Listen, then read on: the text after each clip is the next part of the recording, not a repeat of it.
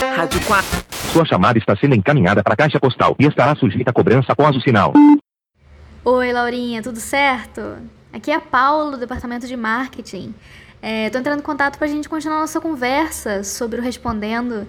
Né? A gente tinha falado sobre o Respondendo tá indo super bem, tá, tá indo legal, mas é sempre interessante pra gente que os podcasts da casa atinjam novas audiências, né? É, deu uma, uma diversificada no público.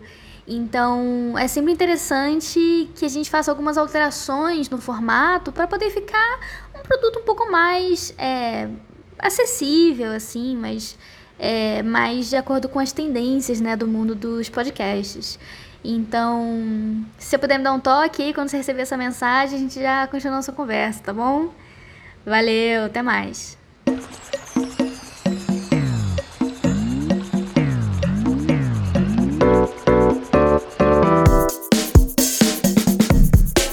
Respondendo em voz alta, por Vivian Lero.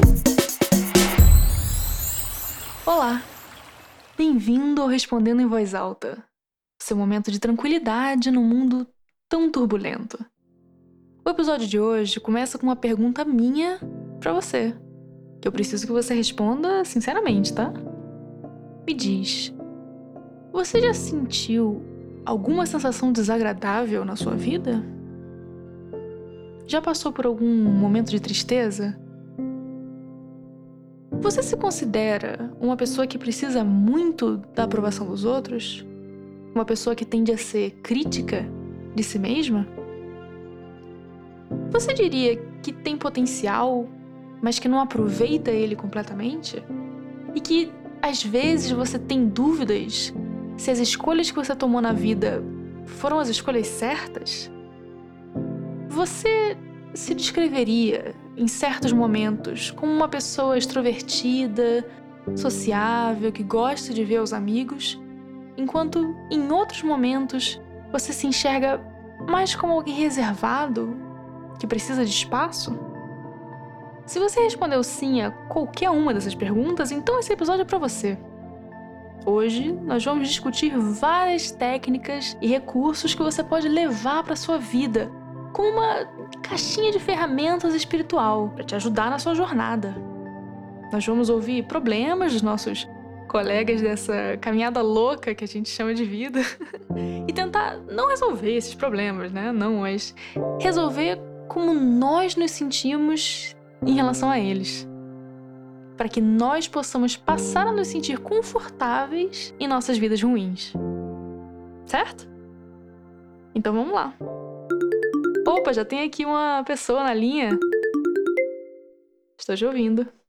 Oi, Laurinha. É, tô com um dilema aqui. Eu tô, me, acabei de mudar, não tenho cama, e aí eu trouxe um colchão de ar. Só que não sei como o colchão furou, né? Não sei o que aconteceu. E aí o que acontece? Toda vez que eu vou dormir, eu encho ele, né? Tá bem cheio, e eu acordo quando ele tá o quê? Quando ele tá vazio, acordo no chão. E eu não sei se vale a pena ficar 30 dias, que minha cama fica daqui 30 dias, enchendo esse colchão toda noite para acordar no chão. Talvez seja mais fácil dormir direto no chão, né? O que, que você acha? Obrigada por dividir o seu dilema com a gente. Essa questão que você colocou é bem interessante, porque ela fala um pouquinho da natureza transitória da vida, não é mesmo? Esse movimento constante de encher um colchão de ar e amanhecer nele vazio. Parece que tem uma metáfora bem bonita aí. Interessante também porque o seu problema, problema não, né? Uma palavra tão negativa, a sua situação, como muitas outras situações, já vem com um remédio embutido nela. Basta a gente abrir os olhos e perceber. Qual que é o gesto de encher um colchão? É, ó, Para a gente trabalhar como você se sente, a gente precisa focar em técnicas de respiração. O exercício que eu vou te passar é bem simples. Começa puxando o ar para dentro, enchendo bem o pulmão. Sente o peito subindo, a caixa torácica expandindo. Segura e solta como se você tivesse assoprando uma sopa quente. Continua soprando até expelir todo o ar do seu pulmão. E segura. Segura assim, sem ar nenhum no seu corpo. Está sentindo? A leveza? Os dedos formigando, as estrelas aparecendo no canto da visão. Isso é você entrando em contato com o divino. Pode inspirar. Que alegria! Como eu dei valor ao meu ar agora. Por quê? Porque ele foi raro. A nossa respiração é desvalorizada porque a gente respira o tempo todo. Seu corpo aprendeu a não dar valor ao oxigênio, você ensinou isso a ele. Ele desenvolveu uma tolerância. Eu ouço isso na sua voz, você acostumou seu corpo a respirar tanto que a respiração perdeu o efeito. E aí você tem que respirar mais e mais para ter aquele mesmo efeito de antes, e aí quando você vai ver, você passa o dia inteiro respirando. Sem nem perceber. É um mau hábito, igual quem rói a unha, sabe? Tem gente que respira até dormindo. Imagina o quanto que não consome a sua energia, a sua vitalidade, ter esse movimento ali de plano de fundo o tempo todo, puxando ar, soltando ar. E se eu te dissesse que você pode obter todo o oxigênio que você precisa respirando só uma vez por dia? Parece absurdo, né? Aposto que você nunca parou para pensar nisso. A respiração é uma daquelas coisas que a gente está tão acostumado a fazer desde pequenininho, que é tão entranhado na nossa sociedade que a gente nem questiona. Mas nos primeiros nove meses de vida você não respirou nenhuma vez. Nenhuma. E foi o tempo mais feliz da sua vida. Quando você deu aquele primeiro fôlego, você chorou, gritou pela perda da inocência de uma vida anaeróbica quase como se você soubesse que estava sendo colocado sobre seus ombros um grande peso perpétuo. Esse fardo que é o respirar, essa repetição, essa redundância. Vai por mim, começa pequeno, um pouquinho de treino diário, todo dia, um pouquinho menos de ar, um pouquinho mais de alegria. Desejo toda sorte para você nesse caminho novo Peço que você ligue para cá de novo para contar como anda o seu progresso e para contar para a gente o seu endereço para o departamento jurídico aqui do programa te mandar uns papéis para você assinar. Tá bom? Então, a minha grande questão é porque eu tô chegando naquele momento terrível do ser humano que consiste em se formar, então você deixa de ser estudante e você também sai do seu estágio, porque o estágio é associado a uma faculdade, então você deixa também de ser um trabalhador. Então eu viro a direção nem nem, nem estudante, nem trabalhador. E eu queria saber, você, Laurinha, qual a sua opinião sobre isso, assim, porque me assola um pouco esse desespero do desemprego do nosso país de Bolsonaro, não é mesmo? Nossa, isso é muito sério. Isso é muito grave. O desemprego já foi comprovado como algo que afeta negativamente a produção do hormônio que regula a paz interior. Um estudo recente da FUDERJ mostrou isso. Eles colocaram 30 participantes, 10 CLT, 10 PJ, 10 desempregados, passaram todos eles no raio-x e o que eles verificaram foi que o circuito do seu cérebro, que é responsável pelo processamento das boas energias, do bem-estar, ele diminui. Diminui fisicamente quando você é desempregado fica do tamanho de uma ervilha. O pesquisador, quando viu isso na tela, no monitor, ele chorou.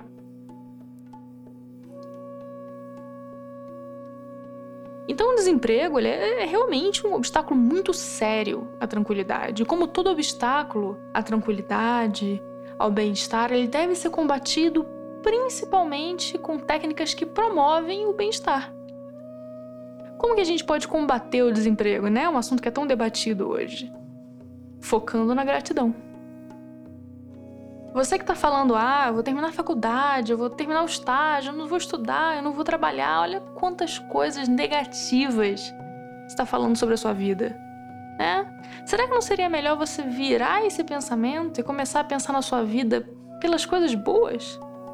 Uma coisa tão importante para nossa alma, né? Aprender a apreciar nosso cotidiano. Ah, eu tô aqui na fila do seguro-desemprego. Me disseram que o benefício já foi encerrado. Eu não sei se eu vou conseguir pagar meu aluguel esse mês. Calma. Lembra do nosso combinado. Isso te parece o monólogo interno de alguém que está focado em gratidão? Não, né? Vamos apreciar a beleza dos pequenos momentos. Você tá ali na fila do seguro-desemprego e às vezes é um dia que tá bonito. Tem um, um pássaro perto, o céu azul, limpo. Tem pessoas ali que estão na fila com você que você não conhece, um estranho. Talvez uma oportunidade de, de conectar com o seu irmão de humanidade. Não é mesmo? Você precisa encarar o desemprego como que ele realmente é. Uma oportunidade para a gente se desapegar dessa obsessão material, dessa coisa venal do dia a dia e realmente focar no mundo interno, né? No coração. Então eu vou te passar um exercício para você fazer dentro de casa e se sentir melhor sobre a sua situação, tá bom? Eu vou pedir para você fazer um diário para cada dia do seu desemprego você anotar uma coisa pela qual você é grata. Pode ser qualquer coisa, pode ser ah, é, hoje não cortaram a luz da minha casa. Então, ah, hoje o preço do pão no mercado não aumentou, então meu dinheiro ainda vale o mesmo que valia ontem, sabe? Apreciar é bom ver as pequenas bênçãos, né? Isso vai ter um efeito muito positivo na sua vida. Logo, logo você vai perceber que a alegria, na verdade, ela não tá na carteira de trabalho, na conta do banco, ela tá dentro de você. Tá bom? E se você sentir que precisa de mais ajuda, tô vendo que você tem uma alma que carrega bastante aflição, faz o seguinte, abre a Play Store, baixa lá o nosso aplicativo do Instituto Rádio 4 de Bem-Estar, com vários exercícios, várias reflexões. É 12 reais, é 12 reais que você investe na sua saúde. E gastar com a saúde não tem dinheiro mais bem gasto, né?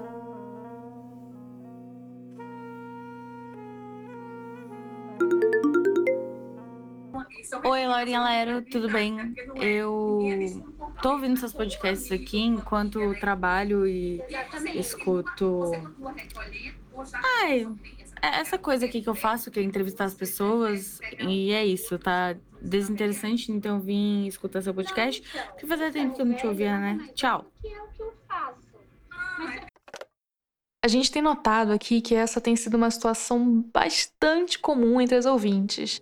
Essa dificuldade de concentração no trabalho.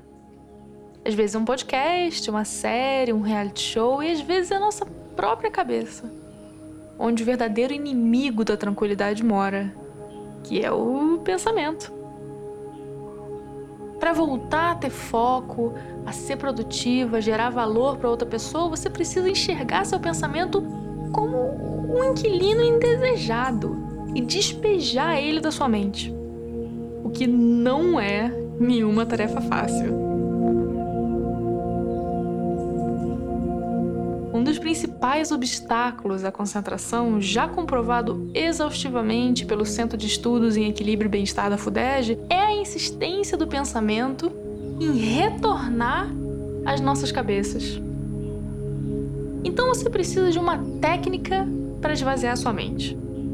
O jeito que eu gosto de ensinar essa técnica é assim.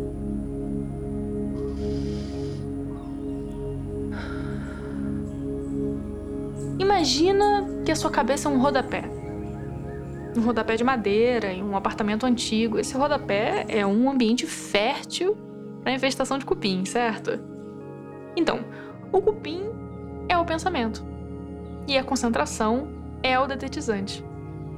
Você se concentra, parece que o pensamento sumiu, mas o rodapé tá ali ainda. Ele chama o cupim e o pensamento volta.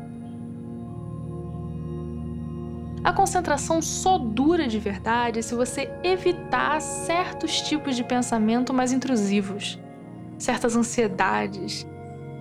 Imagina que a sua mente é uma cozinha. Você pode deixar a pia organizada, limpinha, tudo bonitinho, ou você pode esquecer um prato com o resto do almoço, voltar e descobrir ele cheio de formiga. O prato de comida são as preocupações do dia a dia e a formiga é a sua atenção. Indo direto ali, um, um banquete. E quais são as suas preocupações? Vamos olhar esse prato de perto. Tem um ossinho de frango ali? Esse é seu futuro. O peso da mortalidade, o trauma da existência. Aquele restinho de arroz é a caixa de entrada cheia, as mensagens que você não respondeu no zap, a ligação da sua mãe que você não retornou até hoje. O purê é a louça acumulada na pia, na mente e na vida real. Então, com a prática desse esvaziamento da mente, você vai sentir os benefícios chegando e a atenção se mantendo no trabalho por mais tempo. Agora, como que a gente esvazia a mente, né? Conselho prático? Essa é a questão. Imagina que a sua mente é uma lata de lixo. Você pega. Laurinha, tô muito triste porque fevereiro aí tá aí e não vai ter carnaval. Tá certo, né? Não tem que ter, mas quantas coisas o coronavírus ainda vai tirar da gente, Laurinha? Escuta, o coronavírus só vai tirar de você o que você permitir que ele tire. Você não pode dar esse poder para ele. Não pode perder seu carnaval. Mas também não pode sair de casa. Então, o que, que você pode fazer para comemorar o carnaval dentro de casa de uma maneira segura, né? Praticando distanciamento social. Tem uma canção americana que retrata muito bem esse, esse dilema. É uma música do Johnny Cash sobre um senhorzinho que está sendo mantido contra a vontade dele num quarto fechado. Ele ouve o trem passando lá longe, indo para uma outra cidade. É uma imagem vívida para ele esse trem. Que, que essa música mostra? Que você não precisa estar ali no seu confinamento de corpo e alma. Um exercício que me ajuda bastante nesses momentos é o seguinte: você se imaginar no seu lugar feliz aquele lugar que você mais quer estar. Seu corpo tá em casa, mas na sua cabeça você tá lá no carnaval. Vamos lá? Ó, postura reta, que eu sei que você tá encurvada. Inspira, peito subindo, solta, peito descendo. Fecha os olhos repete para encher mais tempo no programa. Inspira. Solta.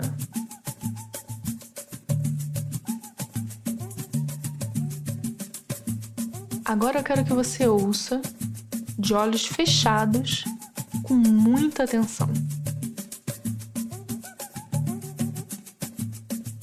Eu quero que você se imagine em outro lugar.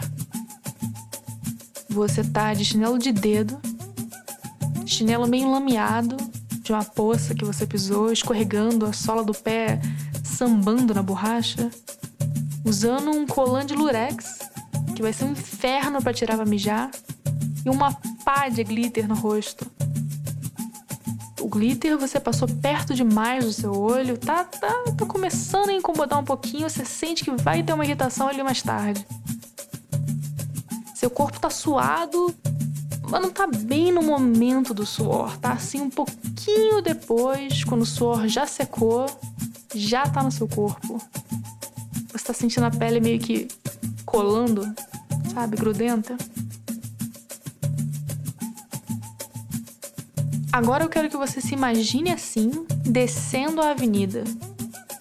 Pode ser a avenida da sua preferência, o importante é estar no meio do bloco multidão em volta, dançando, cantando, começa a chover.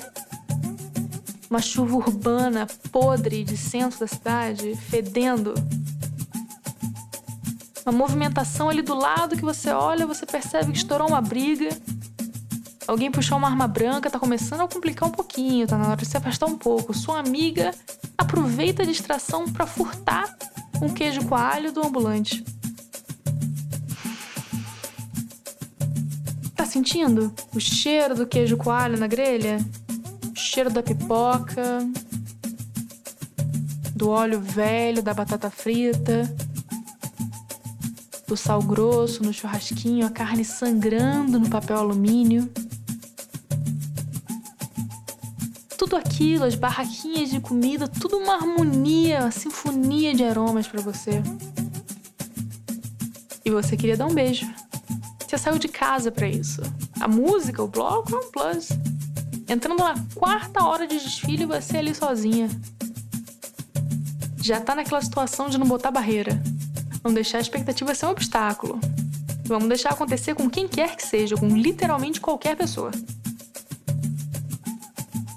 Se eu olhar procurando o outro, na multidão, igual o holofote de penitenciária, e aí você vê um estranho, uma estranha, e vocês dividem uma cumplicidade nesse momento de você, você é o que tem para hoje. Vocês se beijam e você sente aquele gosto amargo na boca, a boca de fim de bloco.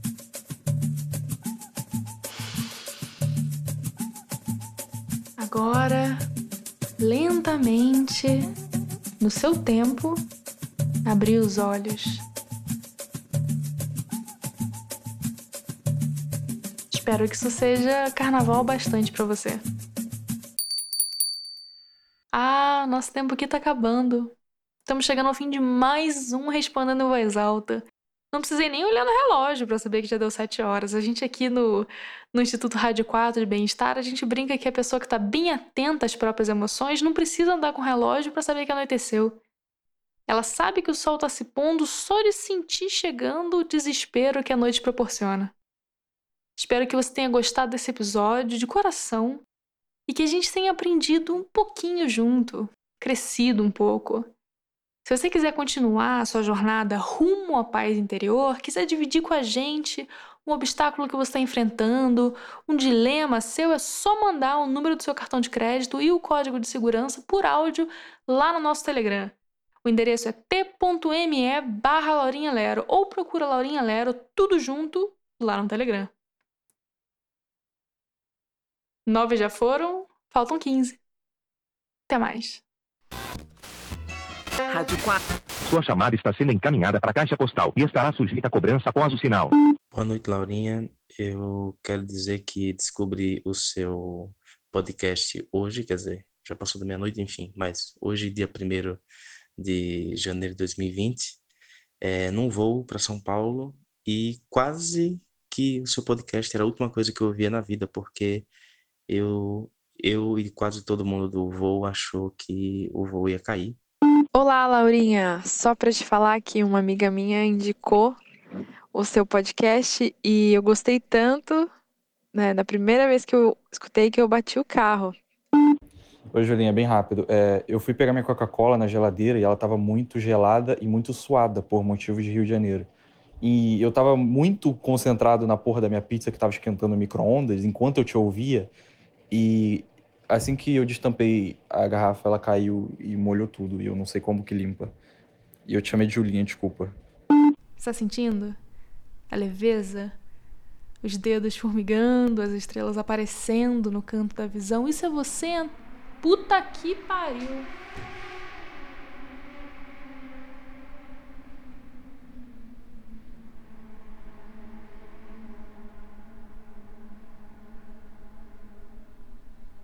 Tomar no cu, caralho. Durma amanhã.